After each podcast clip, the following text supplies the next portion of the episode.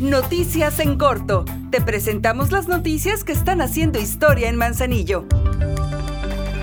A través de las direcciones de Protección Civil y Seguridad Pública de Manzanillo, se mantiene vigente el operativo vacacional de Semana Santa y Pascua para garantizar la seguridad de los vacacionistas y lograr que su visita sea placentera y sin incidentes que pongan en riesgo su vida. Se pide a la población atender las recomendaciones en zona de playa que hace el personal municipal por su propia seguridad y la de su familia.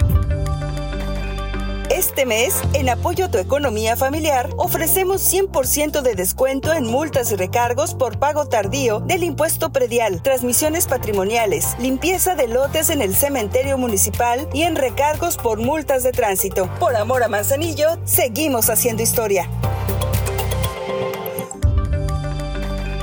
Manzanillo es referente en transparencia gubernamental y nuevamente recibió constancia por cumplir al 100% sus obligaciones en esta materia. La administración de Griselda Martínez se ha caracterizado por transparentar la información gubernamental y ponerla a disposición de la población con todos los datos abiertos como una de sus políticas de combate a la corrupción. Es por ello que el Instituto de Transparencia, Acceso a la Información Pública y Protección de Datos del Estado de Colima lo ha reconocido y hecho entrega de constancias que acreditan al Ayuntamiento de Manzanillo por su máximo cumplimiento de la ley de transparencia.